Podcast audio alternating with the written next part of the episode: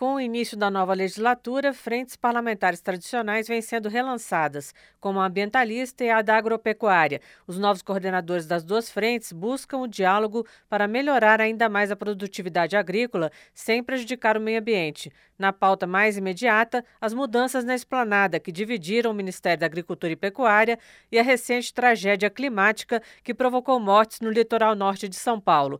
O vice-presidente da Frente Parlamentar Agropecuária, deputado Arnaldo Jardim, Jardim do Cidadania de São Paulo, disse em entrevista ao programa Painel Eletrônico da Rádio Câmara que a frente vai buscar a reversão da transferência da Companhia Nacional de Abastecimento, a CONAB, da Agricultura para o Ministério do Desenvolvimento Agrário e da absorção do Cadastro Ambiental Rural e do Plano de Regularização Ambiental pelo Ministério do Meio Ambiente. E isso tem dinâmicas diferentes, mas todos do agro. E nós sempre consideramos, e é isso que nós estamos defendendo, que o agro deve estar aglutinado no mesmo esforço. A diversidade não deve ser tratada separadamente, porque a diversidade deve ser considerada, mas ela deve ter um tratamento conjunto, fica mais forte. Arnaldo Jardim também explicou a objeção da frente à transferência da Conab. A Conab não é simplesmente uma referência para compra de produtos agrícolas para dar uma referência de preço mínimo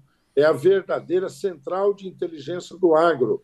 É ali que se projetam os cenários de safra futura. Portanto, nós consideramos que a Conab deveria ficar no Ministério da Agricultura, para o coordenador da Frente Parlamentar Ambientalista, deputado Nilton Tato, do PT de São Paulo, o desafio do setor é preservar os biomas com o objetivo de minimizar os efeitos das mudanças climáticas. O deputado também falou ao painel eletrônico da Rádio Câmara. Nós temos é, milhões de hectares ainda de áreas públicas que não foram destinadas, em especial na Amazônia, mas também nos outros biomas.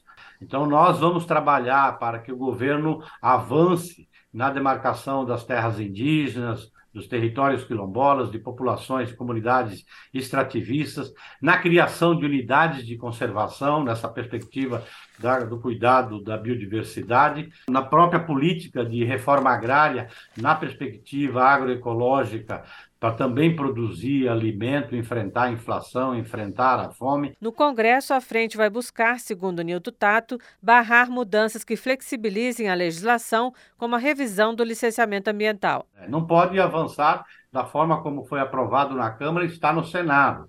Nós sabemos que nós precisamos atualizar a legislação de licenciamento ambiental, mas não pode ser aquele projeto porque ela vai flexibilizar ainda mais a legislação e, portanto, colocar mais é, gente em situação de risco, com, causando mortes, como a gente assistiu agora no litoral norte. Outro projeto que a frente pretende derrubar é a regulamentação da mineração em terras indígenas. Da Rádio Câmara de Brasília, Silvia Minhato.